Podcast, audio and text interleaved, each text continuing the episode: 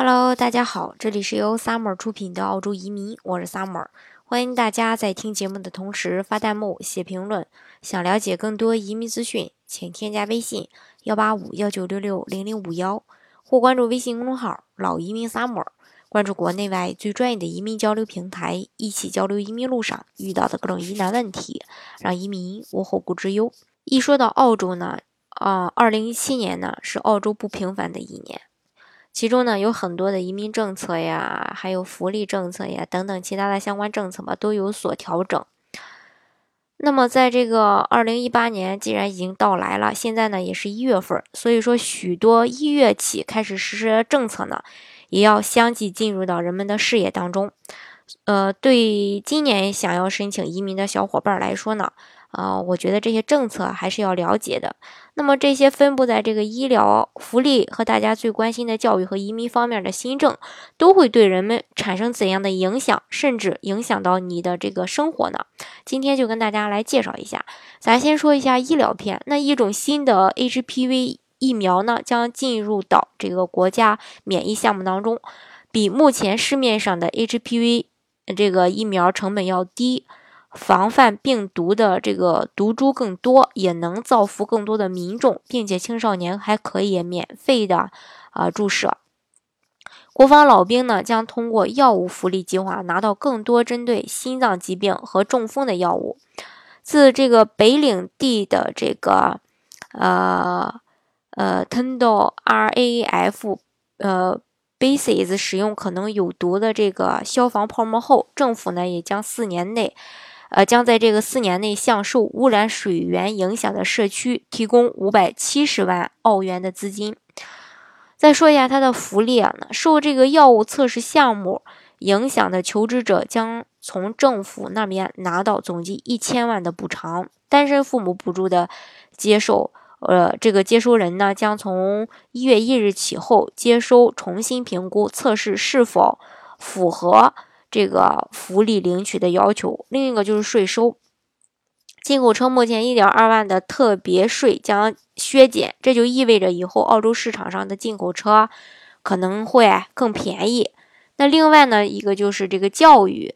之前我们也曾介绍过，澳洲政府通过这个呃港司机二点零方案，即重新调整澳洲境内公私立。公私立学校这个经费平衡，并鼓励私立学校收更多来自贫困、非母语、呃非这个英语母语等等一些弱势家庭的计划。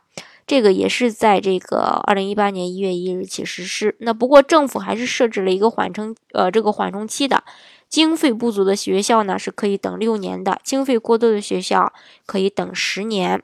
那从一月一日起呢，联邦政府将保持大学拨款固定在二零一七年的等级不变，也就意味着大学很有可能又要涨学费了。VET 职业专科技术课程将会被视为国家重点工程，从今以后学费将依照课程去定，而课程则会依照就业形势去决定。联邦政府也会从一月一日起设置学生贷款的上限，每人一万零四百四十四澳元。不过，医学、牙科、兽医专业每人可以享受十五万的助学贷款。留学生以及海外转学生所享受的迁移奖学金的项目被取消了。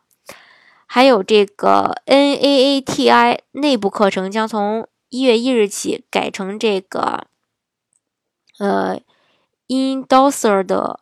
Qualification，那即便是入读并且完成了，呃，我说的这个呃，Endorser 的 Qualification 的学生呢，也不能参加校内的这个考试，而必须直接向 NATI 报名参加呃 Certification Test。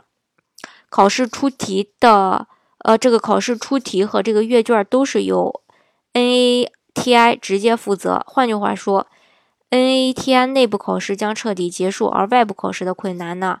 啊，这个难度呢可能会成倍的提升。偏远地区学生需要在满足一定条件下，才能获得青年补贴和土著生活津贴，发放期从十八个月减少到十四个月。那另外还有一项改革，虽然说不会在一月一日后生效，但是也将很快影响许多海外人士的入籍问题。那就是四五七签证将于三月份废除，而新的四五七签证的细节还没有公开。